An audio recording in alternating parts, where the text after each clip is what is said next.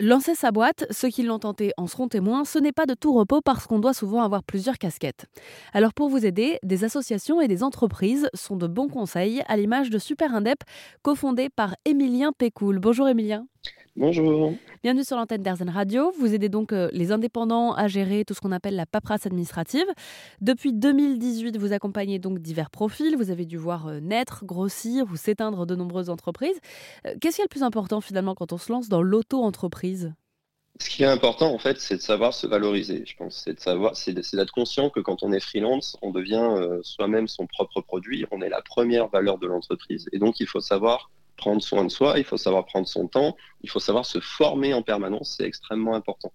C'est vraiment ce qui va faire la différence entre un freelance sur le, sur le long terme, un freelance qui va vraiment pouvoir euh, s'épanouir et gagner suffisamment d'argent.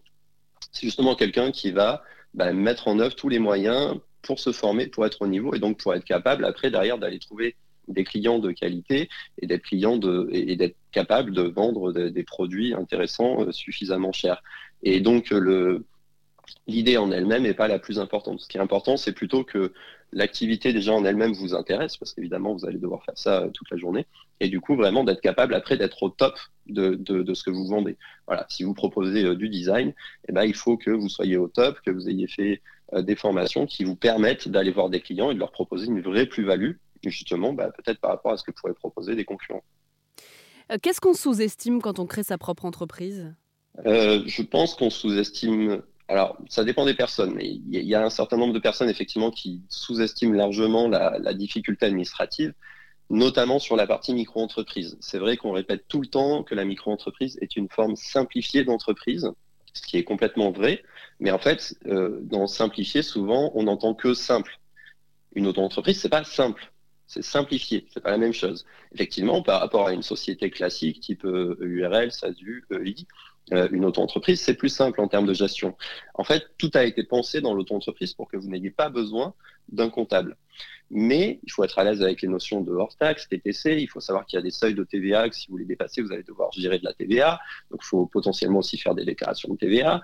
Bref, tout un tas de mots qui font, qui font un petit peu peur, qui sont pas si simples que ça. C'est très difficile de trouver de l'information de qualité sur la micro, justement parce que les comptables, en fait, ne se saisissent pas trop de ce sujet-là, puisque eux gèrent plutôt des sociétés.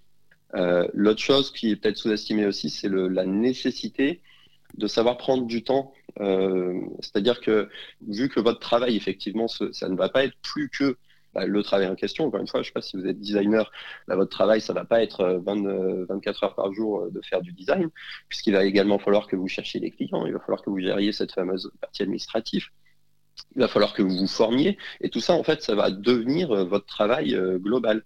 Et donc, si vous êtes à 100% du temps pour un client, bah, vous n'aurez plus le temps de faire tout le reste. Ou alors, ce sera la nuit ou les week-ends. Et c'est ce que vous voulez éviter. Donc, il faut vraiment faire très attention à ça. Euh, et quand vous prenez des missions, faire attention à ne pas être saturé pour pouvoir garder du temps pour tout ça. Donc prévoir du temps pour continuer à se former, gérer l'administratif, la communication, le marketing, la recherche de clients, tout ça à côté de l'activité principale de l'entreprise. Voilà donc comment doit s'aménager votre agenda quand vous lancez une auto-entreprise.